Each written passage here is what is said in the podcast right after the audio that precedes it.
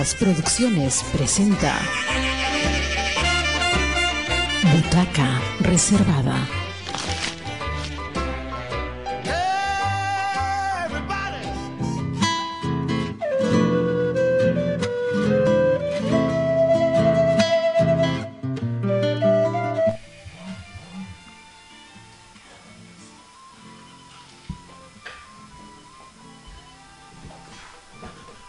Buenas tardes, muy buenos días, muy buenas madrugadas, amigos de Radio Comunitaria Bicentenario, la radio que gestionamos entre todos. El día de hoy vamos a hacer una entrevista muy particular, muy personal, eh, eh, gracias a la presencia en esta ciudad de nuestro amigo Luis Alberto Sánchez. Él es trujillano, eh, su origen es allí en Trujillo, sin embargo está en gira, ha estado recientemente en, en, el, en el, país Mapocho, en, en, Chile, y se viene de retorno ya hacia el Perú y va hacia su Yurimaguas, que es actualmente su estadio. Él es muy conocido en nuestra ciudad porque en reiteradas oportunidades ha estado presente aquí con su espectáculo de Don Pirin Pin Pin. Y bueno, vamos a, darle la bienvenida a Luis Alberto, gustosos nuevamente de que estés aquí en Tacna y también que eh, conozcas por primera vez nuestra radio comunitaria Bicentenario. Eh, saludos Roberto, saludos a la gran audiencia, eh, a todos, como tú bien dices, buenos días, buenas noches, buena madrugada, buenas tardes, a todos los que están escuchando la radio, la van a escuchar por los diferentes canales como el Spotify. Sí, en primer lugar felicitarte por esta por esta esta nueva nueva acción que tiene que ver con el espacio cultural que tienes y que mantienes eh, pese a ser este eh, pese a que en provincia es muy difícil mantener un espacio cultural.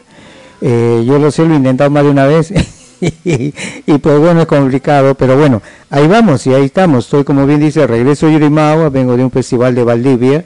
Y de eso vamos a conversar un poquito más adelante, Luis Alberto, bienvenido. Eh, muchas gracias también. Eh, bueno, eh, esta es efectivamente las instalaciones de nuestra radio comunitaria Bicentenario. En realidad, el impulso inicialmente lo recibimos del Ministerio de Cultura a través de un pequeño este proyecto que se llamó Sala de Grabaciones Sonoras Patricia Martín Arismendi Liendo y que luego ha derivado ya como un proyecto autogestionario, totalmente autogestionario, Radio Comunitaria Bicentenario. Luis Alberto, cuéntanos, ¿cómo, eh, de, cuándo has partido, hacia dónde fuiste, y cómo han sido las, eh, las circunstancias de este festival en Valdivia, Chile? Eh, bueno, este, tenía la invitación desde el pasado año, luego vinieron todas las circunstancias que pasaron, este, las protestas, las legítimas protestas de la población frente al régimen, frente a todo lo que ocurrió y sobre todo frente a un Congreso que es este inmune hasta la vergüenza, ¿no es cierto? Entonces, eh, pensábamos hacer un, trayecto como lo hacíamos antes, hace muchos años, tú sabes bien, cuando volvíamos a Chile, venir por Trujillo, Lima, Tacna, hacer la estación, la coordinación, hacer función o volver para hacer función. Pero no pudimos hacer eso, entonces eh, tuvimos que salir de volada de Lima rumbo a Santiago en un vuelo y este ahora ya retornar por tierra para retomar los contactos tanto en Arica como en Tacna. De pronto vamos a Arequipa también, pero en Lima es fijo, tenemos ahí este eh, reunión con amigos, probablemente unas funciones que es con Apu Teatro, ¿no? Y luego seguimos a Trujillo. Al RIMAC, ¿no es cierto? Al RIMAC, sí, un espacio que es muy simpático, ha estado presente pese a la pandemia y este sin quererlo ha logrado ser contestatario y todo lo demás, ¿no y bueno, no sé si sin quererlo, porque él hace todo el esfuerzo para ser sí, y, con Mágico nos une una gran amistad, lo conozco de, de muchacho, eh, yo fui uno de los primeros que fue a su espacio ya. Eh, hace años, hablo de hace 15 años atrás más o menos. Eh, bueno, un saludo a Mágico en el Rima, que ya debe estar más matoncito ya. Sí, sí, sí. Y bueno, este, como que al principio la gente decía, ¿cómo va a ser ahí ese espacio, esto? Pero no, él me, me habló y yo le dije, sí, bacán, vamos. Y Muchi Teatro fue uno de los primeros grupos conocidos, entre comillas, que se presentaron allí y de ahí hasta ahora no ha parado el espacio, ¿no? Muy bien, pero yo quiero regresar, este eh, Luis Alberto, a, a, Valdivia. Cuéntanos, eh, ¿quién organizó este festival? Eh, ¿Con quién contó el apoyo? ¿Quiénes se presentaron? ¿Y cuál fue tu performance en este festival de teatro? en Valdivia lo organiza una agrupación cultural, ¿no? este, una suerte de corporaciones se llaman allá también, que lo dirige Fernando Medina, un, teatrista de hace años, y que ha tenido el apoyo de la municipalidad, de, eh, me parece que también de la región.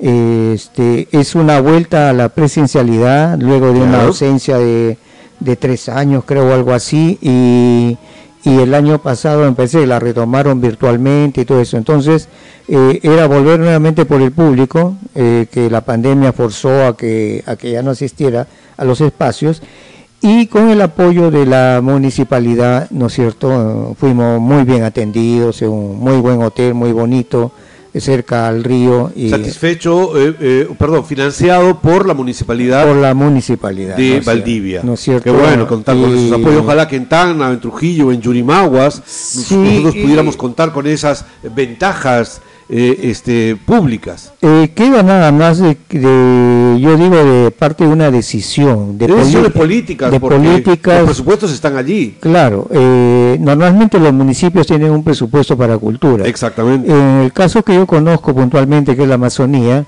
eh, sus presupuestos este, pasan los municipios pequeños, pasan los 300, 400, 500 mil soles al año para cultura. No, y acá debe ser 3, 4 millones de soles. ¿En qué lo usan?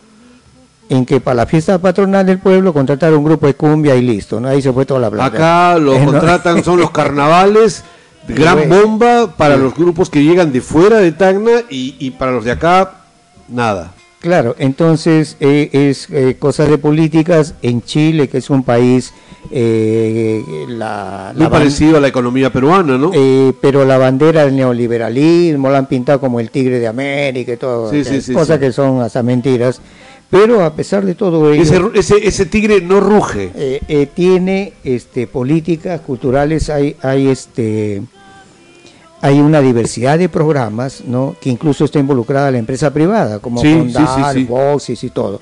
Ahora uno dice, bueno, los empresarios son buenos en Chile, son buenas No, no, no, les descuentan de sus impuestos. No, y además de que ellos están cuidando a su consumidor. Exacto. ¿Me entiendes? Hay una responsabilidad social corporativa, como yo indican. Claro, entonces, eh, y eso como que casi los obliga a meter los dineros en esta serie de programas y dentro de eso, pues se hacen los festivales de teatro y todas esas cosas. En, Tacna y en Moquegua te, contaré, Luis Alberto, que Sauder se está modernizándose y ha decidido invertir recursos financieros en, de responsabilidad social corporativa en Moquegua. Llevan dos años consecutivos en que ellos vienen organizando un programa de teatro comunitario. Ahí hay un, una persona de teatro, eh, Maki, quien eh, se ha puesto muy bien las pilas y están haciendo trabajo comunitario en las zonas altoandinas y han hecho un festival de terra escolar en la que la empresa Sauder Perú eh, hace organiza el Festival de Terra Escolar, eh, cumple con las obligaciones de luces, sonido, logística y todo lo que implica tener este programa de manera permanente. Y no creo que sea un favor de la empresa, sino más bien es parte de su política de responsabilidad social. Y es muy probable además que eso sea deducible de sus impuestos, con lo cual encuentras una, una amalgama entre esta empresa transnacional que explota recursos naturales del país con la sociedad moqueguana. Eso empieza, parece, a, eh, a darse los primeros pasos en Tacna que ojalá se puedan desarrollar. Pero, en fin, yo quiero regresar eh, nuevamente a eh, Valdivia. ¿Cuáles son los colectivos que han estado presentes? Cuéntanos, Mira, por favor. Ha estado este, un colectivo de Colombia, no este Uña de Gato de Ecuador, está el grupo este de Yapel, mismo Chile, Muchi Teatro por Perú, los grupos de allá y otros otros dos grupos más también de Chile, ¿no? O sea, como te digo, solamente fueron un grupo por país, eh, pues está, eh, como te digo, reencontrando este festival con su gente y era una apuesta casi temeraria, ¿no es cierto? porque porque tenían la responsabilidad también de pagar el caché económico, que esa es otra cosa. O sea, y los gastos de pasaje. y los gastos de pasaje, por lo menos desde Arica hasta Valdivia, ¿no? que no es poco. no, no, no, claro que sí. Son, eh, son, sobre todo en verano, son costos un poco altos. Pero bueno, eso es como que algo, por ejemplo, yo escucho siempre a los políticos, hasta periodistas, y periodistas entre comillas, y toda la amalgama de esta gente que está en la prensa nacional sobre todo, eh, decir, poner a Chile como un ejemplo, ¿no? como un ejemplo de económico y todo lo demás. Bueno, cópiense también. Por lo que copien el ejemplo cultural, ¿no? que copien el ejemplo cultural, ¿no es cierto? Sí, sí, sí, es cierto. Eh, entonces, bueno, que hagan eso por lo menos, ¿no? Y, este, como te digo, no es mucho. Ahora, eh, el, el canon, con todo derecho, debería tener un mínimo de su porcentaje para la, para la cultura. ¿no? Lo que pasa es que ahora Luis Alberto se orienta, por ejemplo, a la Universidad Nacional Jorge Basadre Groman, se, orienta a diversos lugares, pero ahí los tienen en el Banco de la Nación los miles y miles de soles que durante años están ahí durmiendo el sueño de los justos y ni siquiera son invertidos en la actividad cultural. Claro, y entonces te digo, hay, hay una una suerte de, despreocupación e incapacidad política para desarrollar las cosas y yo creo que se debería hacer fuerza para que en el Cano, no solo aquí, sino en todas partes, eh, una pequeña parte, así como va la educación, vaya a la cultura, pero no para que el municipio o la entidad correspondiente la dilapide o la haga en otras cosas, sino que llamar a los colectivos, que eso yo creo que es más correcto lo que hace lo que hace lo que hace Chile, ¿no? Entonces llamas a los colectivos, presentan sus proyectos, se financia y todo. Alguna vez me dijeron, no, pero de repente hay un grupo que se forma y no cumple. Bueno, no cumple, se le echa su cruz, no se le da nunca más. Ministerio Público, como cualquier otra entidad este, de, como eh, recursos públicos. ¿no? Es un es una malversación de fondo porque es un fondo. Y, hay que reconocer que el Ministerio de Cultura en los últimos cuatro o cinco años ya viene haciendo esas políticas, pero todo está centralizado y más bien esos recursos este, no llegan en el caso de los gobiernos regionales ni los municipales, eh, donde sí también hay recursos de la de, la zona franca no llegan de, y del canon no llegan lamentablemente a entonces hay que exigir así como le hemos exigido a la autoridad nacional a través del Ministerio de Cultura que eh, eh, desarrolle esos proyectos y esos fondos y han empezado a llegar en un porcentaje un poquito mejor al resto de las regiones, porque recuerda Luis Alberto que había una gran polémica porque casi el 70% de esos proyectos que el Ministerio de Cultura se quedaban en Lima y apenas el 30% llegaba a las regiones. Pero ahora ha cambiado un poco, el 60% llega a las regiones en teoría y un 40% se queda este, en Lima. Pero bueno, pero eso no está ocurriendo eh, en los gobiernos regionales y en los gobiernos locales. Sí, claro, nosotros hemos sido beneficiados también con los fondos económicos del Ministerio de Cultura, no por el, la ruta del Quijote que iba de Trujillo hasta la Amazonía, que hemos desarrollado en el transcurso del año pasado. Eh, eh, te digo, y tiene que, que, mm, que, ver con una decisión política, creo esto, ¿no? Eh, y cuando hablo de decisión política no es de que sea política de izquierda, derecha, centro, no, es común. decisión política para beneficiar a la población, ¿no es cierto? Desde una perspectiva de, Estado, ¿no? Claro, es, es como en Colombia, por ejemplo, allá hay mucho apoyo a la cultura, hay muchos festivales, y en Colombia son los festivales de teatro y de todo lo demás donde se paga mejor y, pagan los municipios, las corporaciones culturales, los departamentos que serían las regiones, ellos son los que financian y pagan a los grupos, o sea, de, eso se trata para que los grupos puedan circular y todo lo demás. igual pasa en la Argentina, como efectivamente en la Argentina con, todo y en la crisis económica que tuvieron igual sigue. siguen, siguen. El mismo Bolivia y el Perú es prácticamente el único país en toda Latinoamérica que no paga en regiones ni en, los municipios no no que no paga pasajes a sus artistas que van a representar al Perú a otros festivales.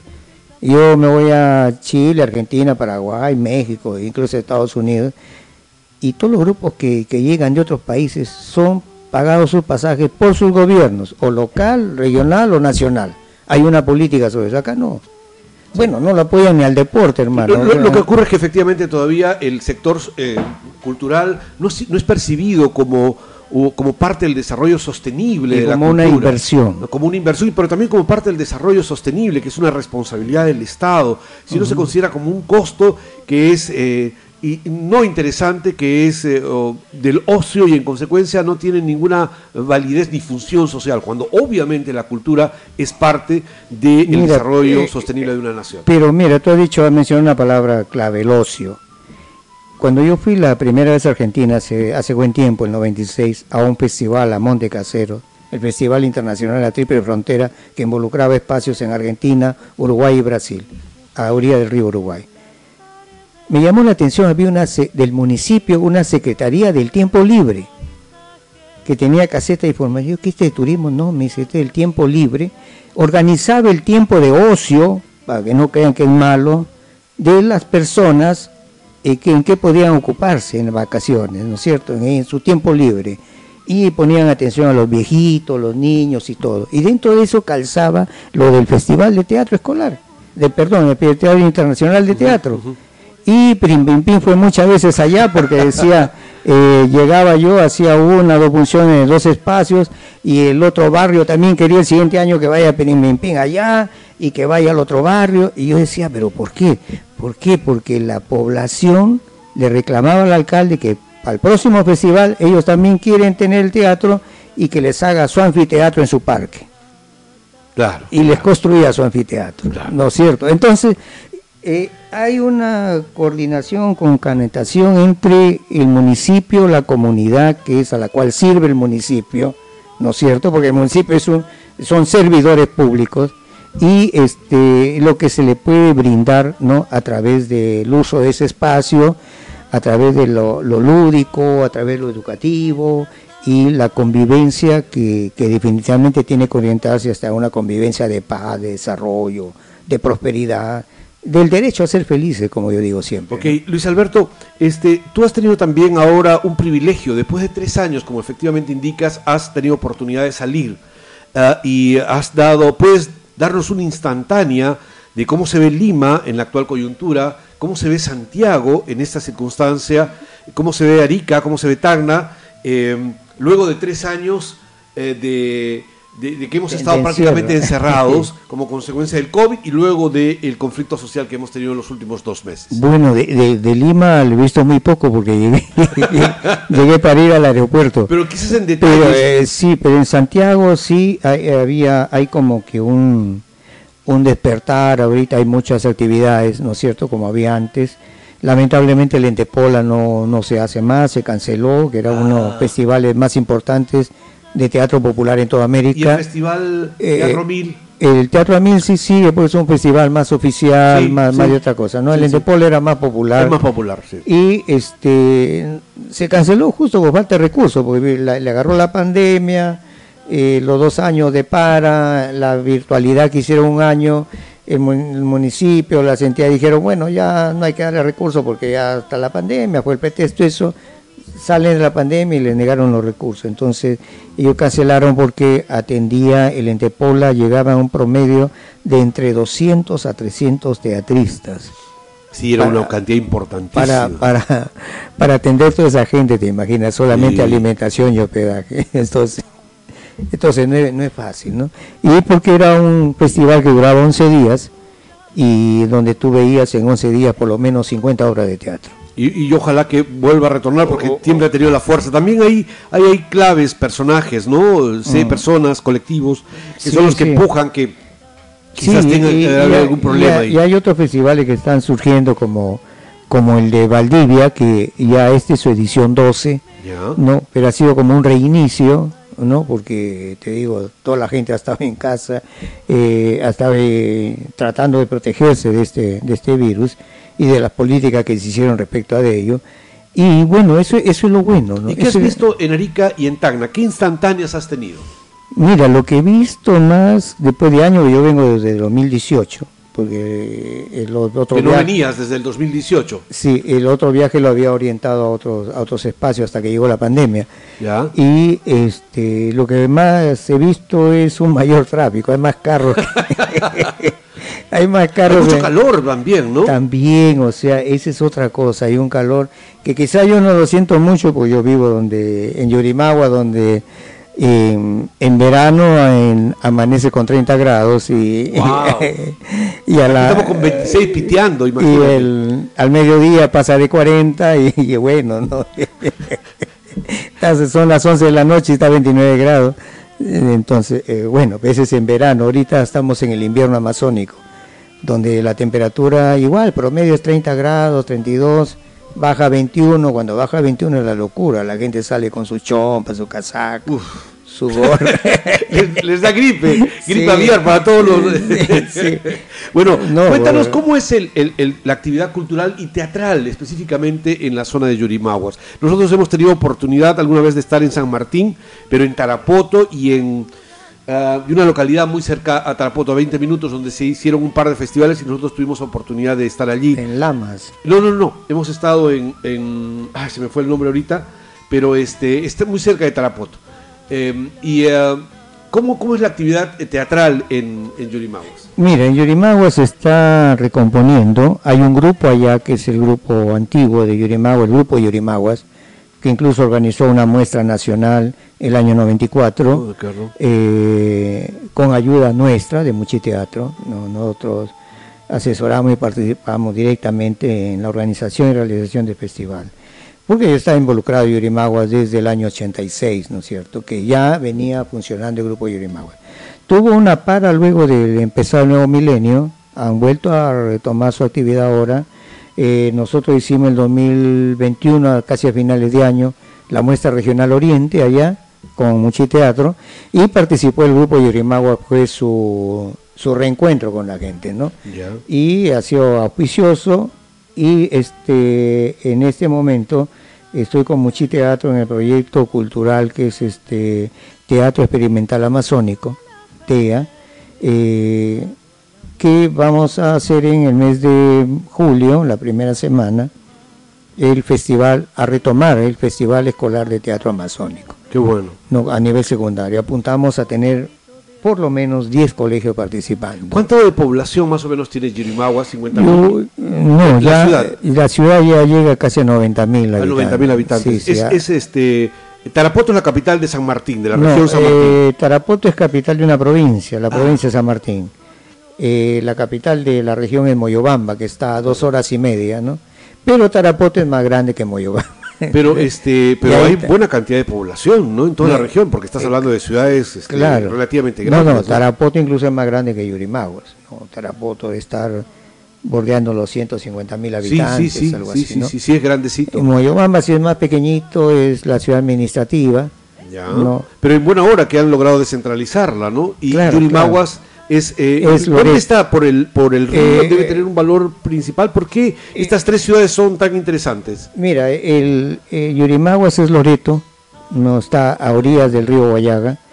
¿Y por qué es importante? Porque se conectan estas tres ciudades con la Interoceánica Norte, la IRSA Norte, Ah, que es la carretera que viene desde Paita hasta Yurimaguas. Ahí tenemos una carretera asfaltada. Claro, ah, mejor que la Panamericana. Ya, ya. bueno, bueno, bueno. Aclaremos. Pero, no, me refiero que allá hay un, alguna cosa, un derrumbe, algo, y Inmediatamente se resuelve. inmediatamente están resolviendo, Qué ¿no? bueno. Porque tiene un concesionario. Y este une los dos puertos, Paita y Yurimaguas, que es el primer puerto de la región amazónica norte. Por esa razón, claro que es, tan- Y- es y- estratégico. Pues, ¿no? Claro, entonces de Yurimaguas ya parten los barcos. Hay un, hay un puente que están construyendo, creo que en, Iquitos. en- sí, en Nanay o en ah, Nauta, ya, perdón. en- no, en Iquitos. Hay uno de 700 metros de Sí, luz. sí, un poco más. Y Es el gran puente que ahora va- es- ese es el puente de la vergüenza, ¿no? Ya, ay, no te creo. Porque supuestamente por fin se iba a interconectar Iquitos con el resto del país. No, no, ese puente va hacia el oriente, hacia la frontera nororiental del país. Eh, ese es el proyecto, se supone, pero han gastado más de 400 millones de soles para hacer ese puente y termina en una huerta de un punto. Porque no tiene todavía la carretera que, No, que conecte con, eh, con ex- nada. Exacto. Pero eso, eso es un segundo proyecto que viene, Un segundo proyecto que ha quedado ahí, ¿no? porque todavía no lo han concluido. O sea, es una No. obra inconclusa en todo caso. Es, exactamente. Entonces, pues, bueno, habrá que empujar para que se haga la segunda y parte. Y... Lo llaman el puente de la vergüenza porque Iquitos tiene un serio problema de alcantarillado. Ya. Se inunda cada vez que llueve y con la mitad o menos de la mitad de eso hubieran podido resolver el problema del Y, y, y Iquitos tiene casi ya la misma población que Tacna, ¿no? Es una ciudad muy grande, 250 mil, 300 mil habitantes. creo que pasa de 300.000 habitantes Iquitos. ¿no? Y es una ciudad que vive de las otras ciudades. Por ejemplo, Yurimagua le provee casi todo de Iquitos. Claro, porque si no estaría ahogada. Y lo hace a través del río, ¿no? Sí, desde carne, este, qué sé yo, la, verduras. los tubérculos que llegan de la costa, la verdura, la naranja que llega de Juanjuy, de Rioja, etcétera. Eh, los cocos, el aguaje que produce mucho Yurimagua, todo, entonces la o sea, Iquitos no produce nada. Porque son zonas este, inundables, ¿no? Eh, eh, no, es que está rodeado por, por, ríos, una parte del Amazonas, un brazo del Amazonas, el Naná y el, otro río Italia, es como una isla casi. No, y ha crecido tanto que es todo cemento, ya no hay huertas, no hay nada, y hacia donde debería de, de haber este, esta, esta agricultura de producción, por lo menos para mantenerse, no hay otras cosas, hay campos experimentales, etcétera y este la población sencillamente se dedicó al comercio y listo, ¿no? Ok, bueno, Luis Alberto, vamos a seguir hablando de eso, pero inmediatamente vamos a una brevísima pausa de la radio y, retornamos inmediatamente aquí a Radio Comunitaria Bicentenario en una entrevista a Luis Alberto Sánchez, más conocido popularmente como El Muchique.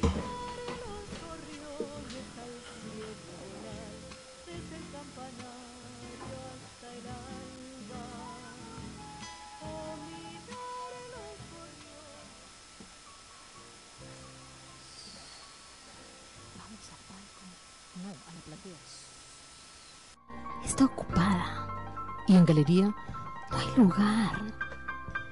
Mira, allí, adelante, sí. Para ti, sí hay una butaca reservada, reservada.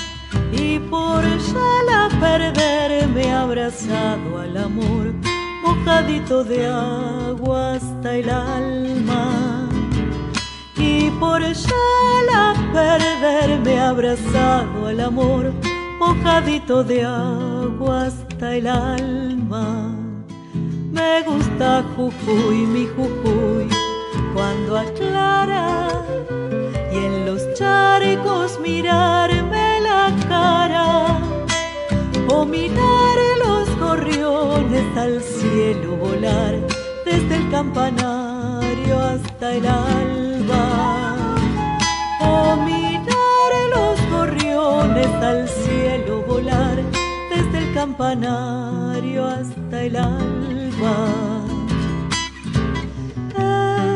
una fruta madura, Jujuy. Es un jazmín encendido, Jujuy. O tal vez un rayito de luna o de sol. Una campanita de plata. A Jujuy esta samba le quiero cantar. Me gusta Jujuy con toda el alma.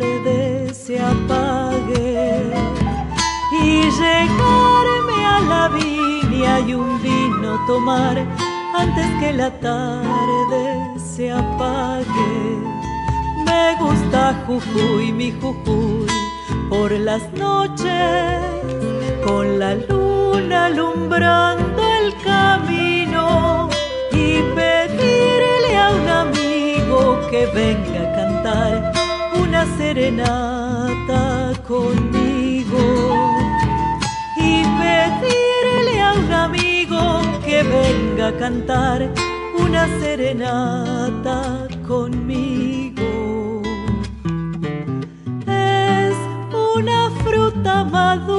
Jujuy, es un jazmín encendido, Jujuy, o tal vez un rayito de luna o de sol, una campanita de plata. A Jujuy esta samba le quiero cantar, me gusta Jujuy.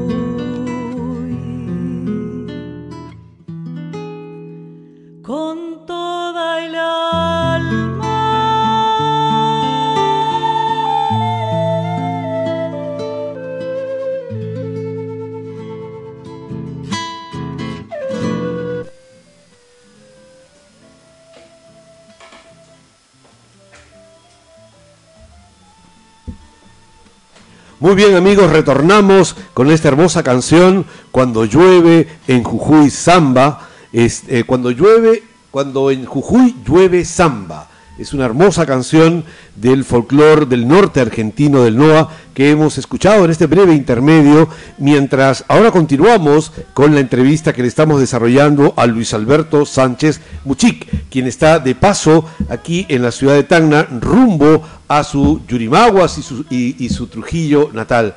Pero bueno, este, eh, Luis Alberto, podemos empezar en esta segunda parte de la entrevista a dialogar sobre tu presencia en la ciudad de Tacna y sobre la ocasión y la oportunidad para poder espectar uno de los espectáculos, el mismo que has presentado probablemente en este Festival Internacional en Valdivia, Chile. ¿Cuál es el espectáculo que traes entre manos? Saca de la, de la, de la alforja este, todas las guambrillas y guambrillos que tienes escondidos por ahí. Eh, bueno, lo que lo que vamos a eh, es la idea de presentar en Tacna es este Raquel Yacuruna Raquel y el Yacuruna. Es una obra de teatro de ¿Qué es. Yacuruna, perdón, primero? Eh, Yacuruna es un ser mitológico de la Amazonía peruana. Es el delfín rosado de, de los ríos amazónicos. Ah, qué belleza. Sol- solamente existe en la Amazonía, entre peruana y brasilera. Y eh, que la leyenda dice que noche de luna llena se transforma en hombre no, y sube al pueblo a robarse a la muchacha más bonita del pueblo. ¿no? Y debe haber ahí en la Eh, selva amazónica muchachas muy bonitas. No, desde luego que sí. Y, y, eh, Y son su- de una belleza muy especial, ¿ah? son- especialmente las de Juanjuy. Eh, ah, este, sí, eso, eso- bueno, son varios tipos porque hay la influencia eh, del migrante que llegó, pero también está los cocamas, las chawis, los aguajún, los candochi, los huitotos, etcétera, ¿no? Nos Entonces- decías de que esta obra tiene un corte amazónico. Cuéntanos Sí, eso, por es favor. un corte amazónico, es este mito, este Yacuruna, que sube a robarse a las muchachas, eh, pero en la historia el tipo sube y la ve a Raquel en la fiesta patronal y el tumulto de la gente hace que la pierda, que no la pueda Ubicar. hechizar en ese momento, aunque le lanza su mirada, su mirada que es la mirada del hechizo de amor. Quiere decir que esta eh, eh, historia ha sido recogida de la tradición oral de, la Exacto, región. ¿De alguna este, etnia en particular o No, no, eh, parte eso, ya de eso es la parte leyenda urbana? de la leyenda urbana, ¿no? El Peyacuruna sí cree en todo el mundo, la- el mundo rural, el mundo indígena, el mundo mestizo, que es las ciudades, todos creen, eh, y el, el otro mundo son como cuatro mundos, hablan de la Amazonía, Ya. eh, que esos cuatro mundos existen en Iquitos, por ejemplo. El otro mundo es el, el cuarto mundo es el cinturón, el cinturón de pobreza que siempre hay en las grandes ciudades, ¿no? ya. Entonces, el, el- y si no creyeran en eso, eh, justo por este mito, la gente no toca ese animalito. Ah, mira, es, que- es- es como una como un candado que, que ayuda a la preservación de este animal que debe estar en, peligro, peligro de extinción, porque seguramente lo eh, utilizaban eh, para determinados rituales. Eh, Claro, hace mucho tiempo usaban el, el aparato genital de este animalito, incluso del otro delfín común, eh, para hacer un brazalete, no sea la vagina del animalito que es parecida a la de los humanos. Y, y como pusanga decían, o sea, para la pusanga es algo para hechizar, ¿no? A, la, a ya. la chica o al chico. Ya, ya. Entonces, pero esto ha, ha logrado algo que ellos le tienen miedo, no lo tocan a ese animal. Es que algo como oculto, ¿no? Claro, y es- eh, eh, y es un como todo delfín es muy tú vas por el río Es un porque, animal muy eh, eh, claro no y tú silbas o tocas la y ellos aparecen y te saludan como un perrito y eh, no en el agua. Eh, yo recuerdo haber visto algunos reportajes científicos de corte occidental en la que se reconoce que estos animales en general son animales eh, muy hábiles para detectar eh, tipos de sonoridad y por eso que se ha intentado hacer experimentos o observación científica, no experimentos, sino observación científica con el propósito de ver si es que hay en ello una capacidad de construir un lenguaje a través de- del sonido. Eh, ¿Hay algo sobre ello también o simplemente están ahí No, de manera bueno, natural? Bueno, ahí se cree que este, este tipo se transforma y se va y se roba a la muchacha, ¿no? Eh, pero de- haciendo un paréntesis sobre esta cosa científica, eh, eh, sí es posible, creo yo, que tenga un tipo de comunicación, porque ellos eh, hacen sonidos y, y se organizan, ¿sabes? ¿sabes? ellos cazan como lobos en grupo. ¿no? En grupo, eh, a- ¿cómo da- acorralan a las, a las presas, ¿no es cierto? Y, En cardúmenes, ¿no? En sí, sí, o sea, los acorralan y luego empiezan a, a cazarlos. O sea, eso es- Hay, hay una relación Hay- de hay- sociabilidad claro, entre hay- estos animales. hay, una inteligencia. ahí, y, y ¿no? finalmente es un mamífero. eh, este Claro, animal, ¿no? es un mamífero y además este eh, algunas otras, así como reportajes que tú has visto, eh, se producen hasta infidelidades entre ellos, ¿no? O sea, Ajá, o sea, ajá. tiene un... Es- Esta, esta connotaciones sexuales que siempre existen con los elementos misteriosos de nuestras culturas. Igual recuerdo cuando yo alguna vez hice una obra aquí que se llamaba Las carcas o cabezas voladoras, bajo el rótulo de ¿hay alguien ahí? Este, siempre había connotaciones sexuales para esconder detrás de ello eh, la, la- la- la fertilidad, ¿no? Claro. Ah, y, y- y mira, vuelve a aparecer en un, en un elemento amazónico como el que estás hablando de la tradición oral, que vuelve detrás de todo este discurso sobre la sexualidad, también hay una manera de entender y sentir el mundo de otra manera en la Amazonía, ¿no? Que creo que es en el fondo la cuestión de la que estamos hablando. Claro, entonces, ¿qué pasa con el tipo? Él no puede robarse a la Raquel eh, y se queda para poder encontrarla y en ese quedarse, él se va enamorando de la Raquel, o sea, pasa a la inversa, ¿no es cierto? Y se queda... Cazador casado. y se queda ahí en, en pues esto ocurre en Yorimaguas, y se queda a, a sentir las penas de amor como sienten los hombres, ¿no es cierto? Pero hay un rechazo hacia él porque es un extraño, ¿no? Saben dónde ha venido, quién es. Algunos sospechan que es un narco porque tenía poder económico, eh, que era hijo de algún congresista, no sé qué, etcétera. Un comerciante de los Eh, mercadillos de eh, Tacna. Claro, entonces eh, y lo, lo logran como aburrirse, dice allá, y en un momento él tiene que irse, ¿no? Entonces se va, la Raquel además cambia, cambia de carácter, de ser una muy buena alumna, eh, escapaba del colegio, descuidada, etcétera, algo que le extrañó mucho a su casa, al barrio, al colegio, ¿no? Entonces todos la criticaban, que la culpa del tipo este, al final decide irse. Y Raquel la confronta y le dice, este, ¿de dónde eres? ¿Quién es? Vine de muy lejos, le dice él. ¿Pero de dónde eres? ¿De dónde vienes? Y le dice, vine de la luna. Y Raquel empieza a recordar que él la había conocido justo en noche luna llena en la fiesta patronal del pueblo, ¿no? Y se va. Se ve el tipo, Raquel enferma, le da tres días de fiebre, de eh, torme- cosa tormentosa, pesadilla, etcétera. No saben cómo curarla, no saben cómo atenderla, la llevan al hospital, la posta y todo, y nada, nada tiene solución a su problema. Hasta que el padre decide llevarlo al curandero del, Del a uno de los curanderos, a don Achuco, ¿Cómo? para don Achuco, Don. Ajá, que viene de Asunción, le dicen don Achuco, y él para que lo cure, ¿no?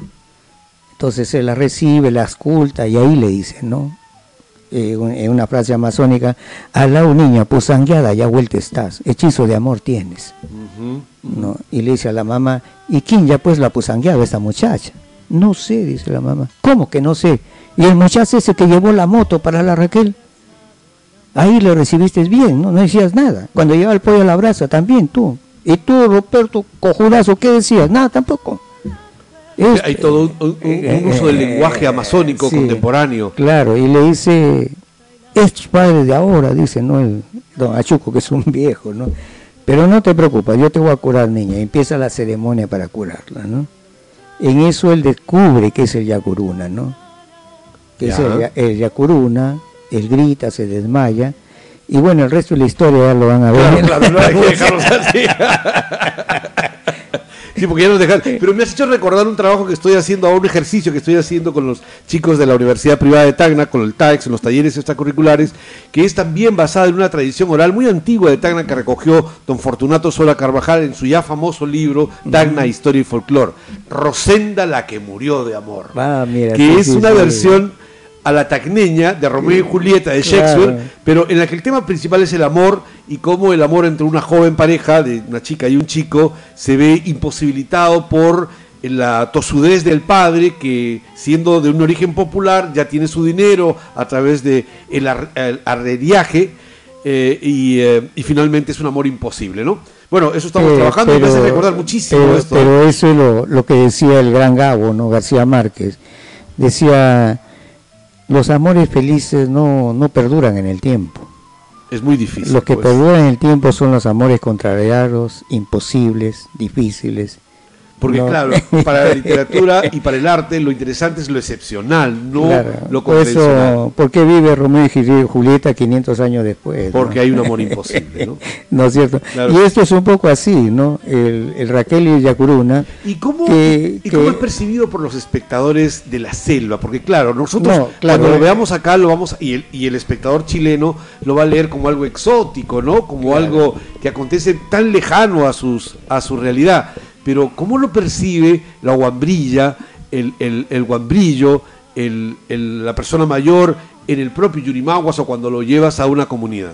Porque una cosa es verlo en su ritual y otra cosa es verlo en un espectáculo Claro, artístico. eh, ellos se identifican con el tema, ¿no? Y, y claro, para ellos es hilarante, ¿no es cierto?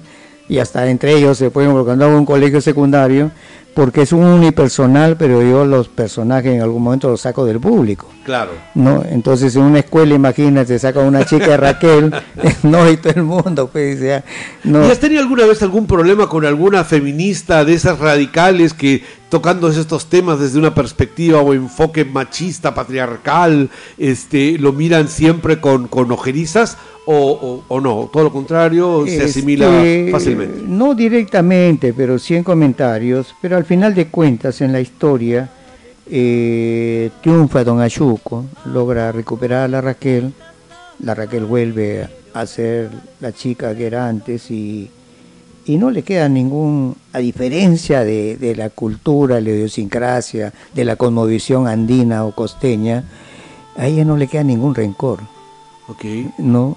Y no, no hay ese sentido de la culpa no, eh, judeo-cristiana tan inserto en nuestra cultura. No le queda ningún rencor ni nada hacia el tipo, ¿no? Y esta historia yo... y ese- tampoco es vista como una pederastía, porque claro, ella claro. probablemente sea una menor de edad. Claro, era Raquel de 17 años, ¿no?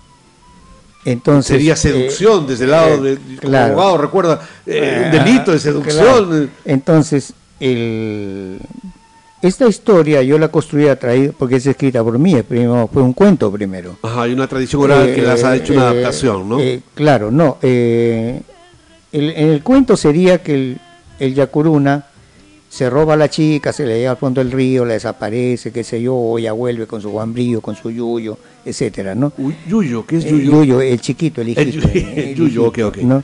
Entonces, pero no, acá es al inverso, te voy a darle otra forma, y fue en base a un, a un, este, a un cuento que le hice a una chica que me pidió que le escribiera un cuento, a, un a un estudiante. Ajá. ¿no? Y, pero ella me había contado previamente su historia, triste, la habían hasta botado de la casa, había estado con un fumón. Una tragedia o- muy personal. Una tragedia doméstica y por acá, y el papá, y esto, y- o sea, pero ella había vuelto la habían admitido nuevamente en la casa y estaba terminando sus estudios, ¿no es cierto? Y yo dije, bueno, al tipo este lo transforma en Yacuruna y a ella en Raquel, ¿no? Claro. Y se dio la historia. Qué bueno, ¿no? protegiéndolos además a Eh, ambos, ¿no? Las identidades de ellos son muy personales. Cuando se la leí, ella lloró cuando le, le escuchó Ah, la es que claro, lo vio subliminado, pues lo Claro, vio como ¿no una obra cierto? artística. Y este, después de un tiempo ya lo convertí en un espectáculo teatral. ¿no? Hay otro detalle también interesante que me parece, es cómo se llama el señor curandero. Achuco, don. Achuco. Don Ashuco también es el portador de la sabiduría ancestral, ¿no es cierto? Es- Se le reivindica como Claro. defensor de su cultura. Claro. Y, esa, y esa capacidad curativa, sanadora que tiene de, eh, de, de las ocurrencias eh, que, que le pasan a toda jovencita, a todo, a, a- a muchos individuos en las tribus, me imagino, o en las comunidades campesinas eh, y nativas de la selva. Don Achuco está tratando como de poner en la historia eh, algo de la cosmovisión amazónica, ¿no? Que viene del campo a la ciudad, ¿no? ¿Cuál es la gran diferencia entre la cosmovisión amazónica y la cosmovisión andino-serrana? Porque la cosmovisión amazónica también es una cosmovisión andina-amazónica, ¿no? Pero ¿cuál crees tú que es, Eh, además de esta que ya mencionaste o insinuaste, que es el tema de la, de, de- de la ausencia de rencor, ¿no? Eh, yo creo que un poco la diferencia, o gran parte de la diferencia, es que el pasado para el amazónico es pasado. Ok. El presente es, es, es- es es un a empezar. presente, el presente es presente y el futuro, como los tiempos allá, es circular, ¿no? Se reitera, Eh, se eh, repite. sí, o sea, no tanto que se repiten, sino es por la misma, hasta por la misma topografía, ¿no? Como dice alguien a veces, a las plantas prácticamente las ves crecer, ¿no? Sí. ¿No? Entonces, eh, no hay eso que, que algo, algo que pasó me va a doler toda la vida, o me va a castigar el, qué sé yo, me voy al infierno, etcétera, ¿no? Eso no hay, no, no había. Aunque ahora está cambiando un poco. Por las religiones eh, adventistas. por las religiones, por la influencia de la televisión y toda esa vaina, ¿no? Eh, por las series y todo eso. Bueno, Luis Pero regularmente no, eh, eh, eh, lo diríamos en una frase, el pasado no es doloroso para ellos. Eh, Me parece muy interesante esto porque habla de categorías muy, muy eh, complejas y, y que tienen que ver con la existencia, con la realidad, ¿no? Si el pasado eh, no tiene un sabor doloroso, sino es un proceso de sanación, es totalmente distinto cómo se percibe el Mm. Sí, presente, ¿no? por eso es que yo digo que ellos son una sociedad eh, sociológicamente más avanzada. Ok, ok. Eh, muy bien. Luis Alberto, ¿y cómo así un hombre trujillano, de de, este, representante de la etnia muchica, mochica, de Trujillo, este, se ha compenetrado de tal manera que más parece, inclusive hasta en su look, eh, eh, este, parece un, un guambrillo maduro?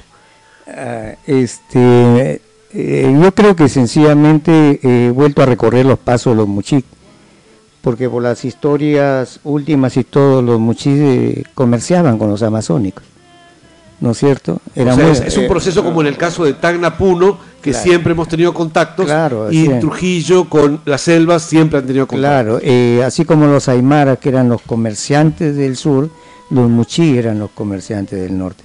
Incluso fueron hasta México, no Comer- a co- comerciar, o sea, era una, una Había intercambios entre una estas dos cultura culturas. avanzada incluso en el tema hidráulico y todo eso, ¿no es cierto? ¿Y el guairuro, eh, eh, qué rol juega en, en esta sociedad este, amazónica? El guairuro es como también está en la, en la cosmovisión andina o costeña, un símbolo de protección, ¿no es ¿Es un talismán?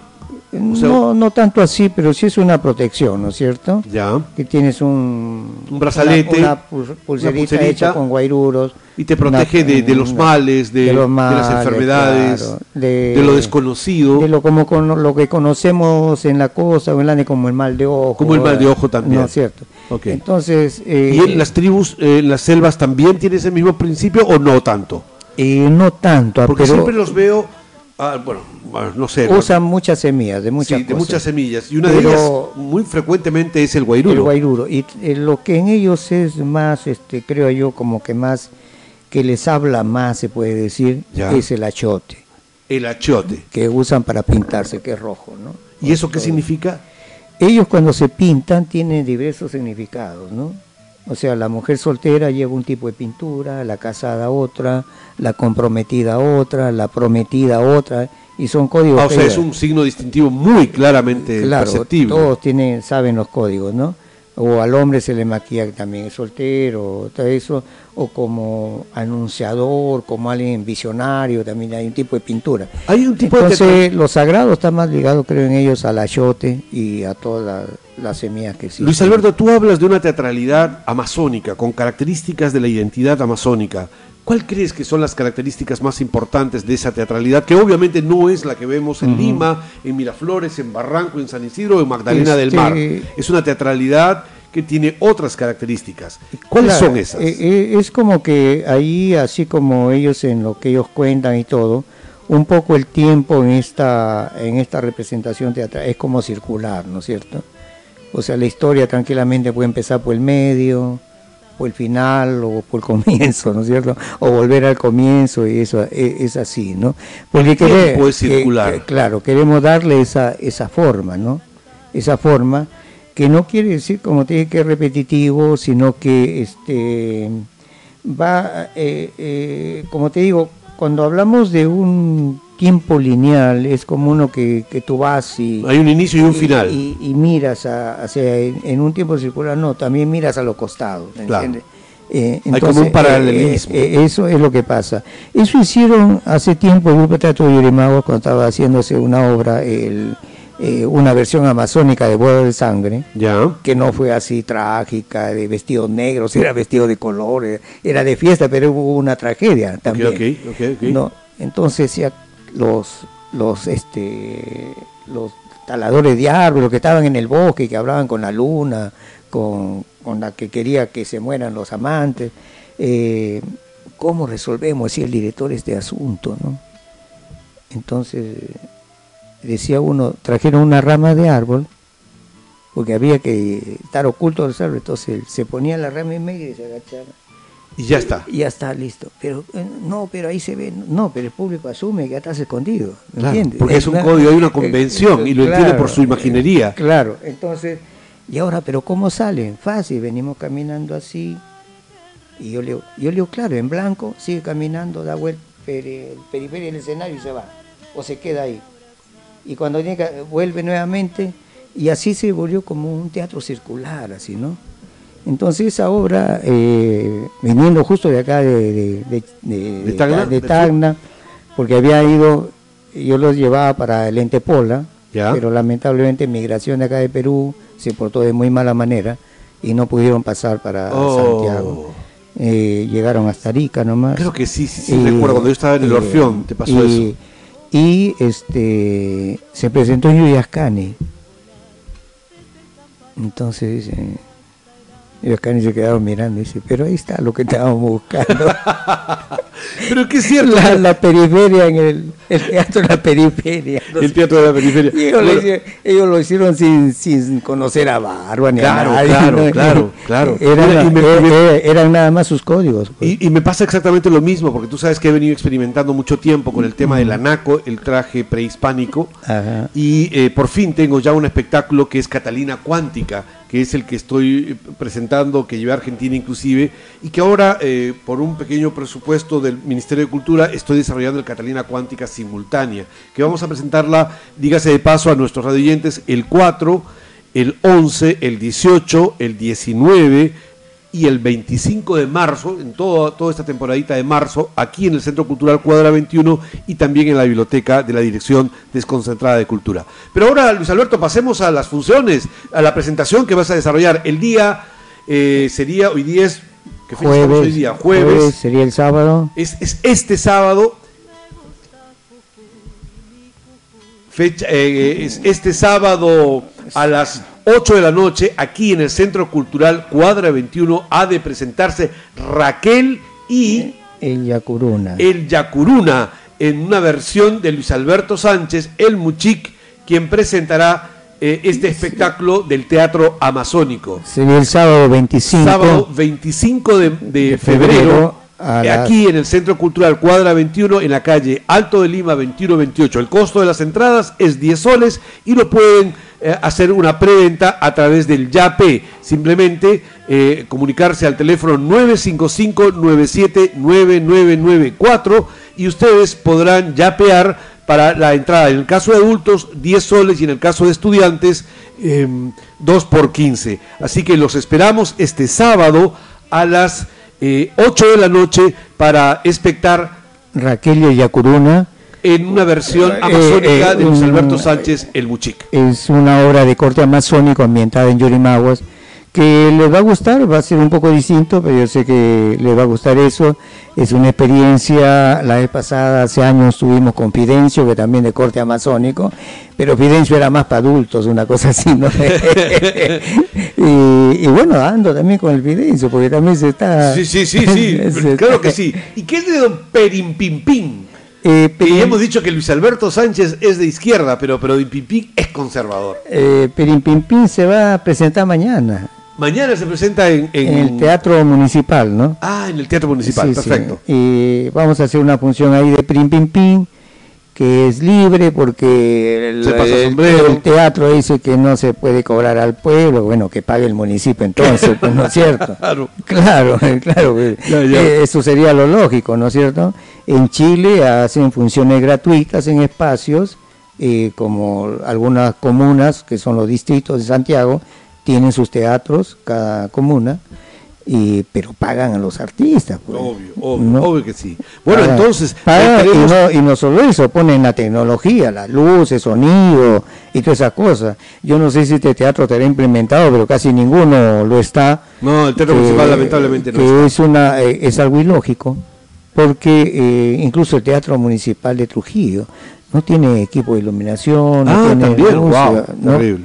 Y, Bueno, entonces, y también el- te lo dan eso y tú has ido a Trujillo a otro teatro, Sí, a otro teatro. el Teatro de la El UPAO. Pau, que es una maravilla, es una maravilla. Y, y- y, no, entonces, imagínate. pues, Bueno, ¿no? entonces el viernes 24, Eh, eh, eh, no, el eh. viernes 24 en el Teatro Municipal Municip- se ha de presentar Pirim, Pim, pim, Pim, a las... no, no sé exactamente la hora, pero está por eh, recorriendo. Ok, Creo pueden verlo en la página, por favor, o en el Facebook del grupo Más de Nosotros, de nuestro Ah, eh, colega eh, Fidel Rodríguez.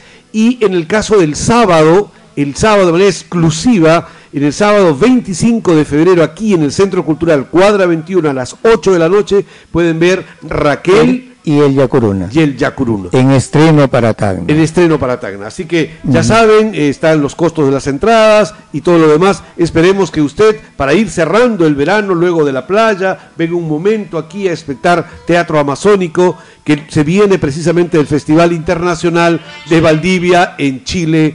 Eh, eh, de presentarse exitosamente. Luis Alberto, tus últimas palabras para ir cerrando Sí, esta este, entrevista, por favor. Gracias Roberto, gracias por, por, por este espacio, gracias por tener este espacio cultural aquí en Tacna, que es muy necesario para, para la ciudad, eh, que debe de imitarse en otras ciudades más. Yo sé que es un, un, este eh, no me gusta decir mucho emprendimiento, pero eso Autogestionamiento, una, auto- autogestión. una autogestión eh, loable que la entidad regional, municipal debería ponerle la atención. En espacios como el tuyo, por ejemplo, en Chile, en Argentina, se llegan a acuerdos concertativos con el municipio, la región, y ¿en qué consiste básicamente? Lo implementan, pagan los servicios, lo que hace ya posible que el público eh, tenga un acceso más, eh, eh, la entrada no pueda ser más cara ni estas cosas y eh, pueda funcionar con más tranquilidad el espacio, ¿no es cierto? Puede ser que acá tiene que pagar alquiler, luces, eh, Internet, servicios, impuestos. Entonces, eso creo que un- una autogestión así te- debería de ponerle atención el municipio, que no va a ser mucho. No, y hay fórmulas muy sencillas, no hay que inventar la pólvora, que el. Ministerio de Cultura lo viene haciendo, el- la Municipalidad Provincial de Tacna como el gobierno regional deberían establecer algunos fondos para hacer concursos este, eh, de proyectos. Entonces, los 15 colectivos teatrales, como otras organizaciones culturales y artísticas en la ciudad, podrían postular, por ejemplo, a que el Grupo Teatral Desierto Picante, que cumple 25 años eh, Mm, el bien. 19 de octubre del presente año, y, estamos en todo el proceso de celebración de nuestras bodas de plata, se compromete a hacer 50 funciones para que 10.000 niños y jóvenes de Tacna, de los colegios, puedan este, ver espectáculos teatrales que tengan que ver con nuestra región, sobre temáticas Mm. regionales, etcétera, O- etcétera, etcétera, o ¿no? o es- comunitarias o de bien común. o ecológica, O ecológicas, o, o- clásicos como Bodas de Sangre, La Casa de o Bernarda Alba, tema